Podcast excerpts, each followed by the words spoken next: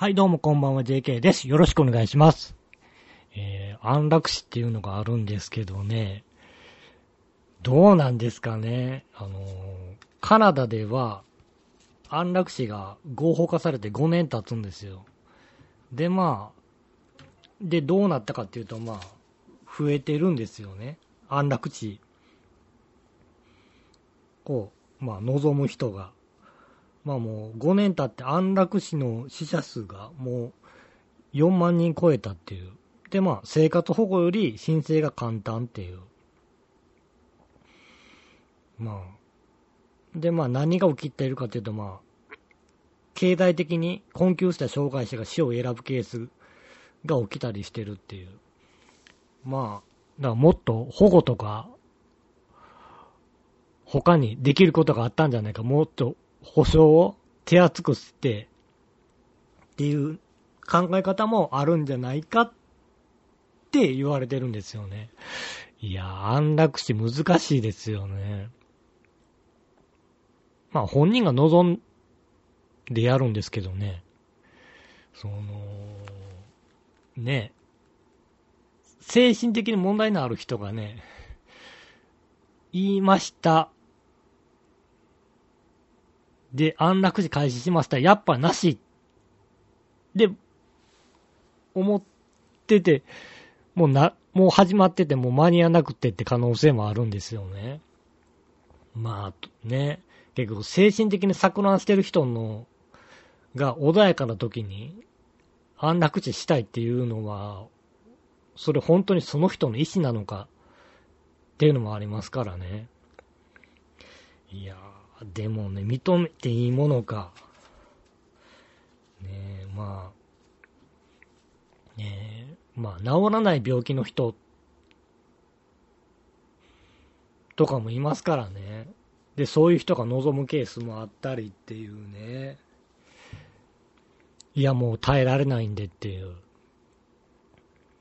ねえ、まあ、生活苦しい人とかね。まあ、結局、整形と一緒でね、もう、周りがね、いくら励ましたりね、しようが、やっぱり結局はこういうのって本人の意思ですからね、最終的には。本人が辛かったらもうどうしようもないっていう。安楽死ね。うーん、個人的には安楽死ね、その、選択肢の一つとして、は、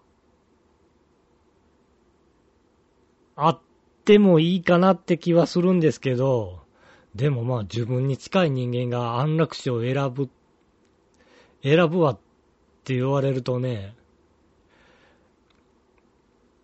やっぱ止めに行ったり、まあ止めに行ってもね、本人の意思ですからね、そう、本人の人をどこまで尊重するかっていうね、結局本人がやりたいって言ってんのに、周りがやめといた方がいいって言って、それを止めさせて、で、本人がば、ね、生き続けるっていうね。で、それが本人にとっての幸せ、幸せなのかっていうね。いや。ね、結局生き続けることが幸せなのかっ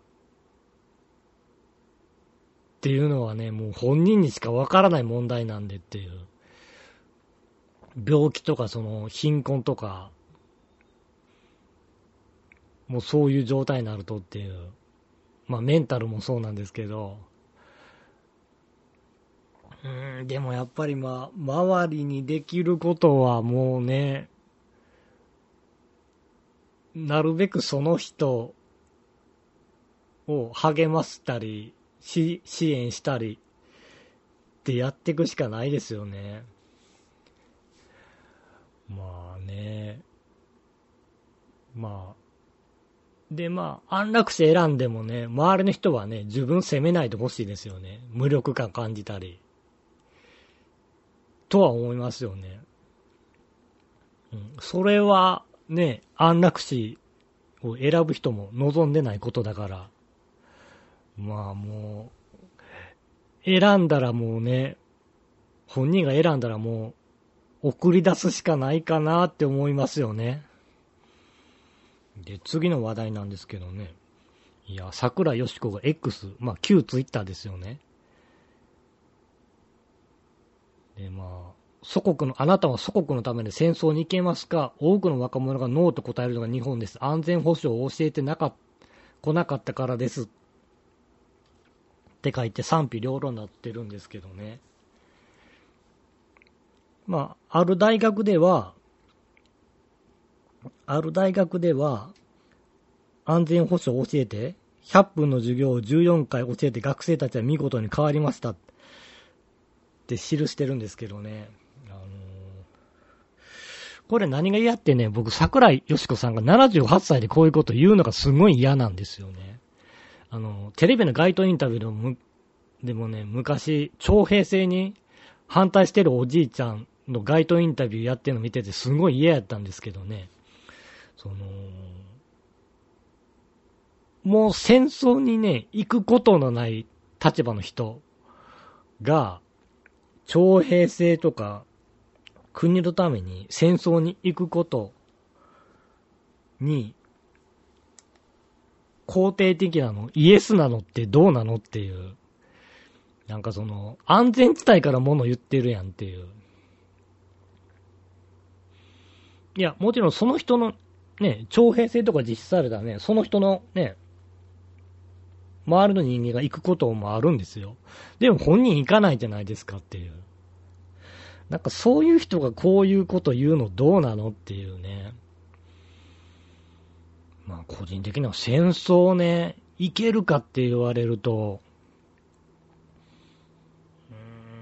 自衛だったら、自衛の戦争だったらですよね。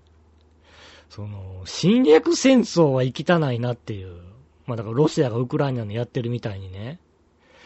は嫌やなーっていう。もうだから来るやつを、来んなってね、追い払うのはいいんですけどね。侵略戦争は嫌やなっていう。そもそもやりたないしっていう。っていうのがあるんですよね。ねえ、もう、いや、ねえ、いや、発言するなとは言わないんですけどね。でもやっぱりもうね、自分が戦争に行くことないのでね、その戦争に行けとかね、その戦争に行きたくない人をね、非難するのってどうなのっていう。まあでも自衛やったら行くんですけどね。いや、だって侵略戦争したいっていうね。っていうのがあるんですよね。その、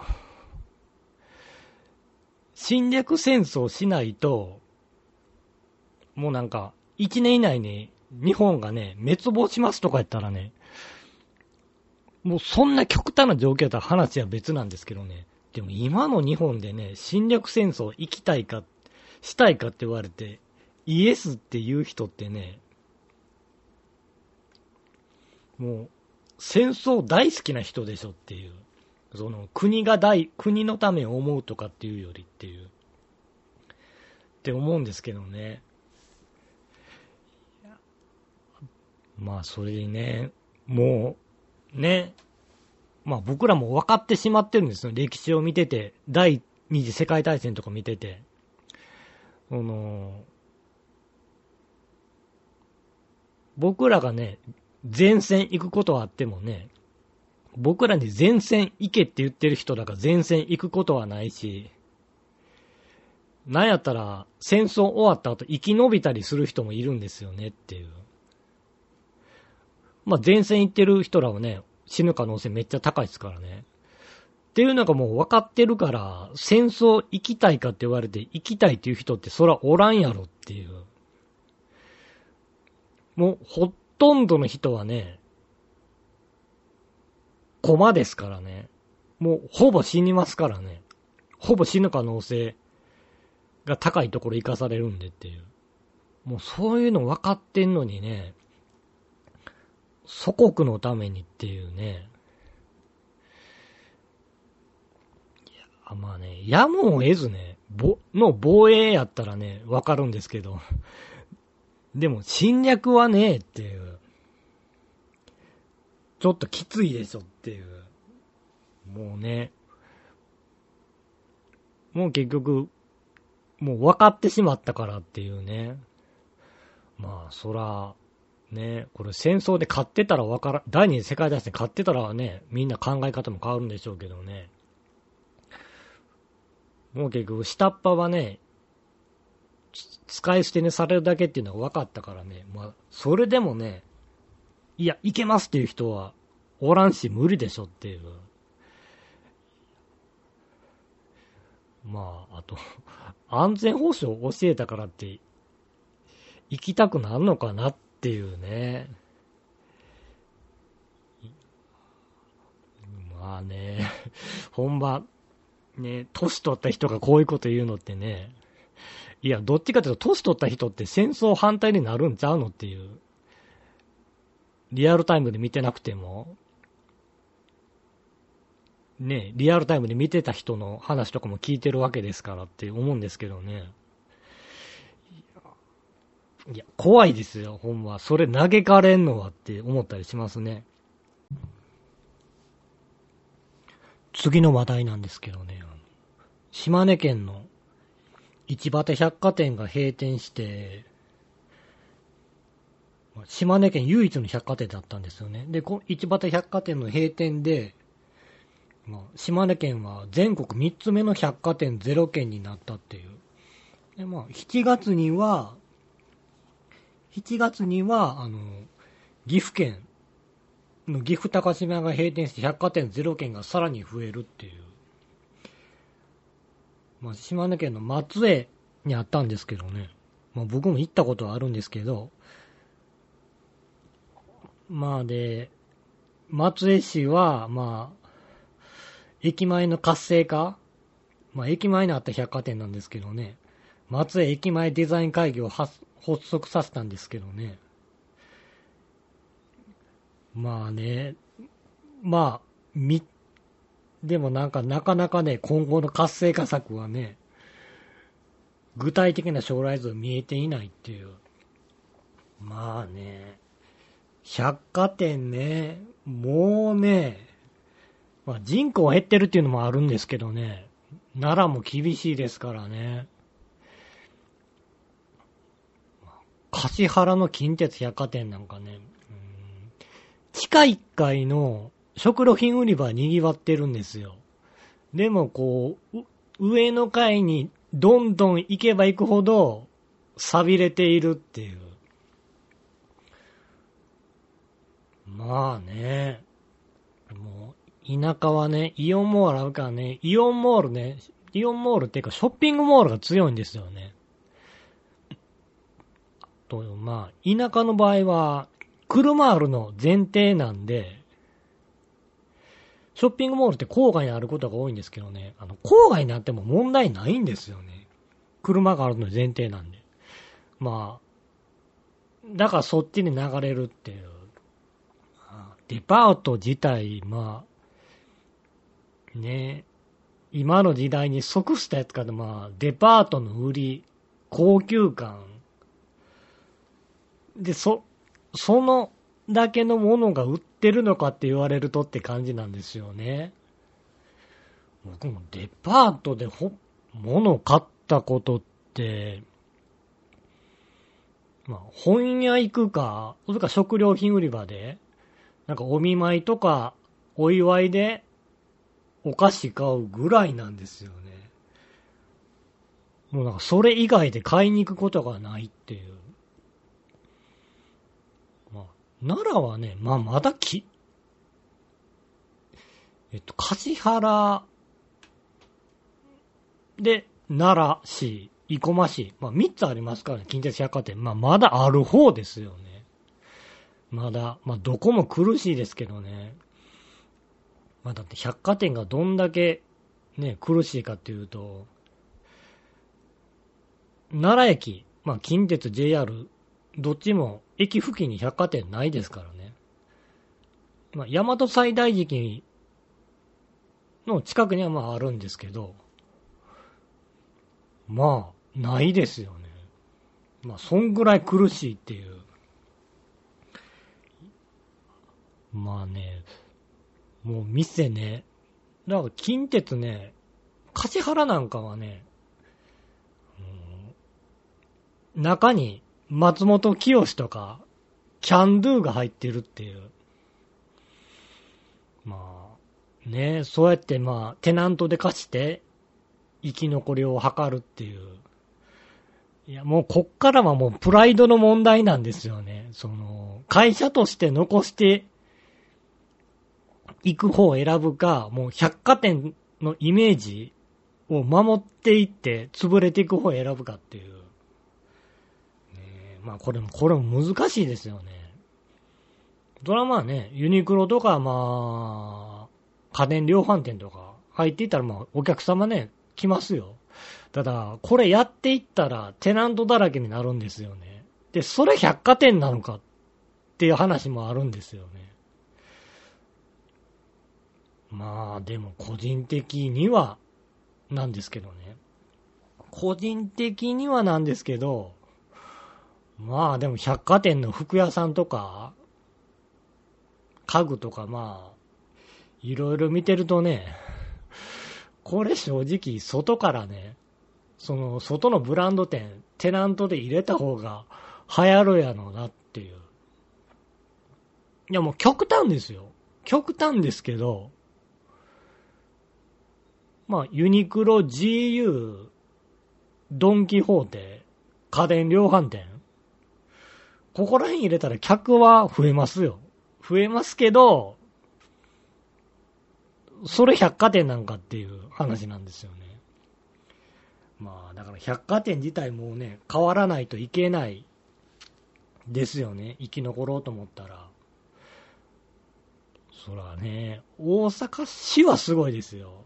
アベノハルカスとかね、梅田の阪急、阪神とか、あそこら辺はね、別格というか、まあ、都市ですからね。やっぱ都市部はね、一極集中で百貨店もやっていけるんですよ。でも地方はね、人減るし、ね、ショッピングモールもあるしってなるとね、なかなかね、百貨店、まず行く理由がないっていう。そこまでしてっていうのがあるから、ね、それでもうどんどんね、人が来なくなるっていう。まあ、高級感、そう、みんな高級感そんな求めてないですからね。そこまで必要な場面もないしっていう。まあね、あとね、その高級感求め出すとね、都会の百貨店行きますからね。はっきり言って。まあだから、これからさらに厳しくなってるくんでしょうね。デパートの内見が増えてくっていう。まあでも、ないならないで、なんとかなるしっていう。まあでもね、駅前、そう。まあでも駅前ね、もうデパートなくなる駅前って、もう駅前自体がもう、やばい状態ですからね、そら将来像も浮かばないですよっていう。で、うちも地元ってね、駅前、もうだから飲み屋さんばっかりとかなってますよね。飲み屋さんばっかりなんで、もう、土日とかの昼間なんかもう閑散としてるっていう。ほんと人が歩いてないとかってありますからね。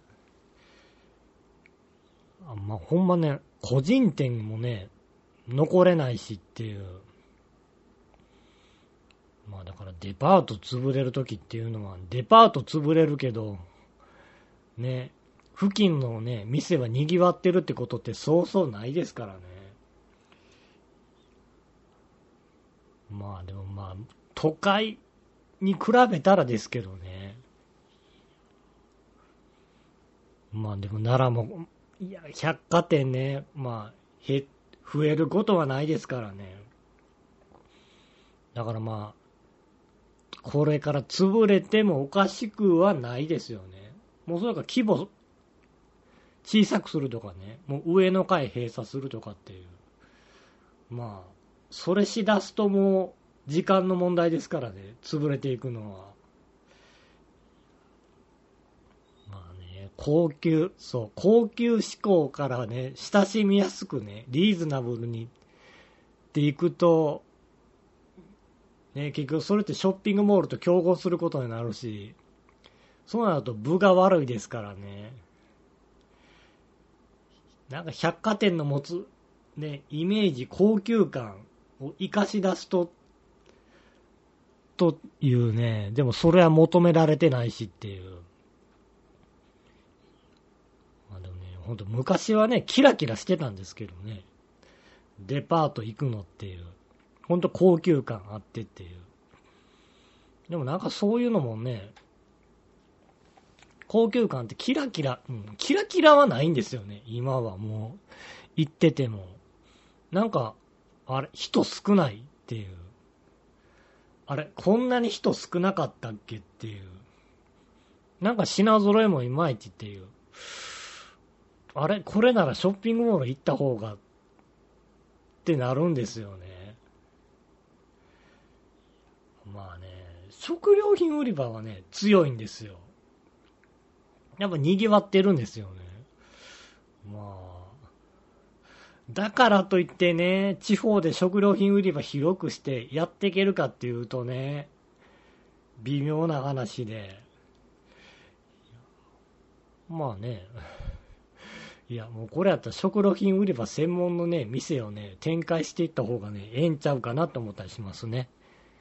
で、次の話題なんですけどね、新日本プロレス、岡田和親が対談っていう1月いっぱいで。ねえ。いや、これは衝撃なんですよね。もう一時代気づいたっていうか、もう、いわゆる棚橋とか内藤とか岡田とか、言うたらあのー、新日復活させた人ですよね。の立役者って言っていい人ですよね。いやーこの人がっていうね。まあ、対談理由としては、対談理由としては、まあ、契約が終わるんですよね。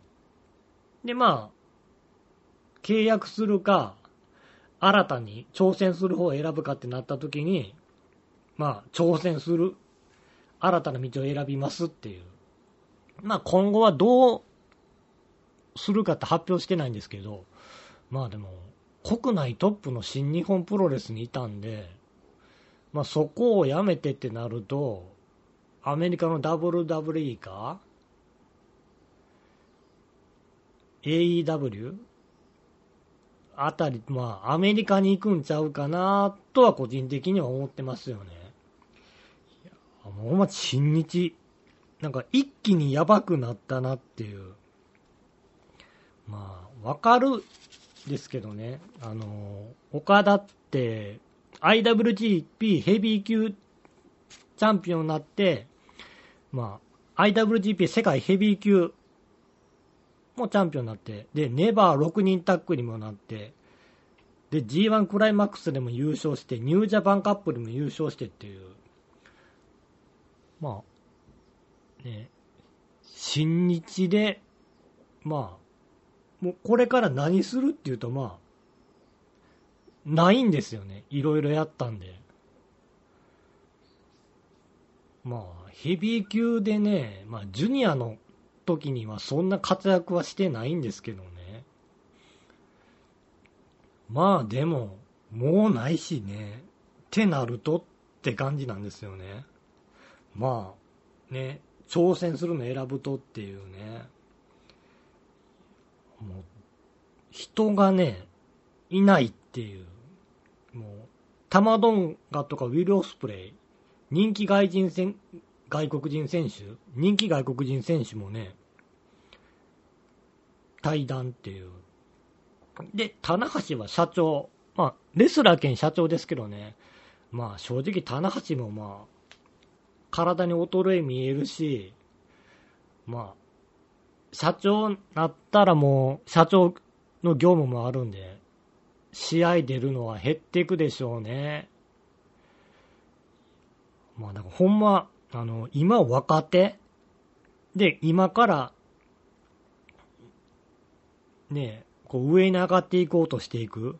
海野とか成田とか辻とか上村とか、あたりが、ここら辺が、伸びてくれないと新日終わるなっていう状況になってきてた、来たんですよね。まあ、内藤とか真田とか、まあ、イービルもいるんですけど、ここら辺ってまあ、これからの選手じゃなしに、今なんですよね。今でまあ、その、今なんですけど、まああの、これからしばらくこの人らの時代が続いていくって感じのキャリアでもないんですよね。まあ、未来を託せるかっていうと、とりあえず今、バツナギというかね、今、頑張ってくれって感じなんですよね。で、将来考えると、まあ、今の若手に頑張ってもらわないといけないなーって感じなんですよね。いやでも岡田すごいんですよね。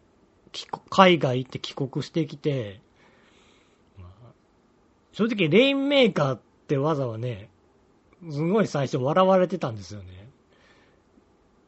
で、マイクアピールも、ね、微妙で、